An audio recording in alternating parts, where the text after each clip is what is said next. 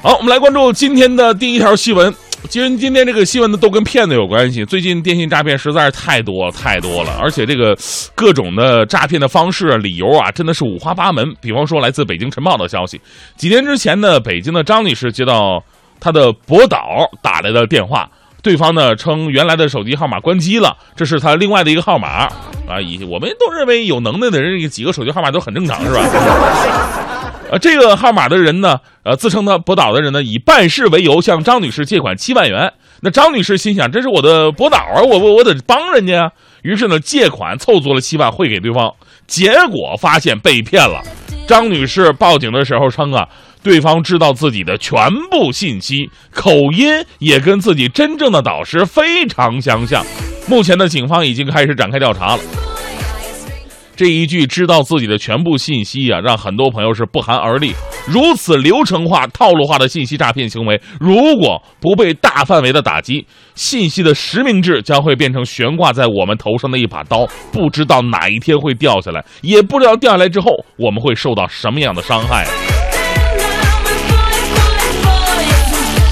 继续，我们再来关注一个诈骗的新套路。呃，瞬间很多朋友啊，在这个处理车辆理赔的时候呢，可能啊，我们都是按部就班的走程序。但是你有没有想到，走程序也有可能被诈骗到？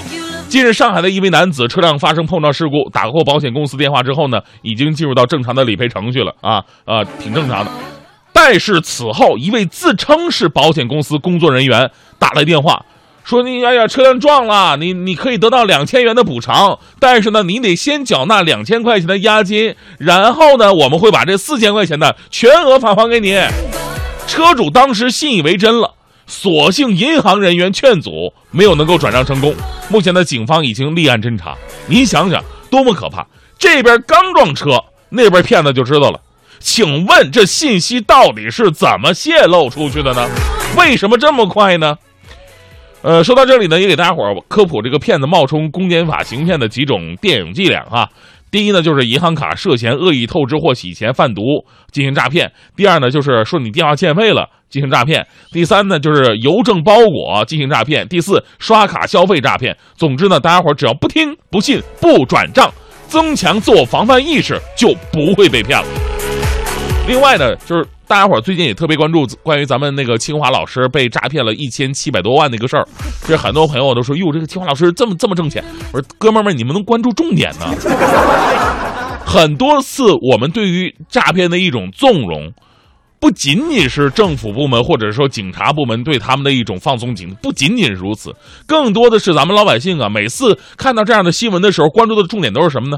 关注这个重点是，哎呀，这个骗了多少钱？他怎么这么有钱？他这钱到底是怎么来的 啊？关注的重点呢，一般都是，哟，这招新颖啊！还我会会跟人吹牛一下吗？关注的是有没有死人呢？看，哟，这个弄弄弄死人了。其实真正的重点是诈骗本身的行为是不可饶恕的呀，所以让我们回归到重点吧。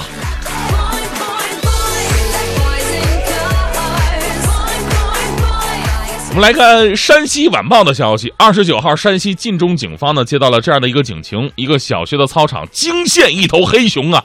这个警方立刻赶到现场，此刻黑熊已经逃窜到了校园旁边的玉米地里边。这个 工作人员呢，向黑熊发射了麻麻醉针。六小时之后呢，黑熊被安全捕获了，并运往太原动物园。目前呢，黑熊的来源还在进一步的调查当中啊。我小的时候，我妈经常跟我说，什么熊熊瞎子掰苞米，就掰一岁掉一岁，你知道吗？没想到这黑熊真的喜欢往玉米地里边钻啊。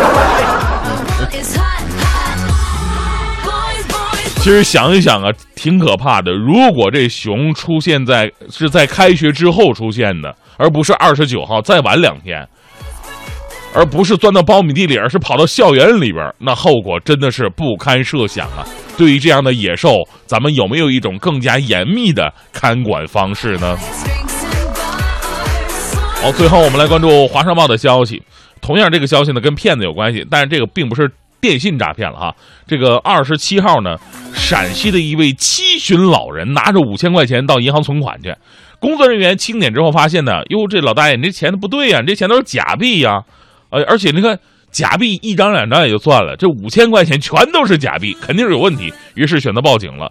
老人称啊，说家中还有七千一百块钱呢，是春节前有人来收粮食的时候给他的。经查，果不其然，剩余的这七千一百块也都是假币。民警表示说，这这些钱呢，就相当于老人全年的收入了。目前，警方已经正式立案调查。所以说，说到这样的新闻的时候，就觉得骗子是多么的无耻无良啊！人家老人辛辛苦苦、风吹日晒劳作了一年，挣的是辛苦钱，骗子一句话、一个举动，骗的是一干二净。请问良心到底去哪儿了呢？用假币骗人可耻，欺骗这样的老人更加可耻。这不是第一次了，但愿呢能是最后一次吧。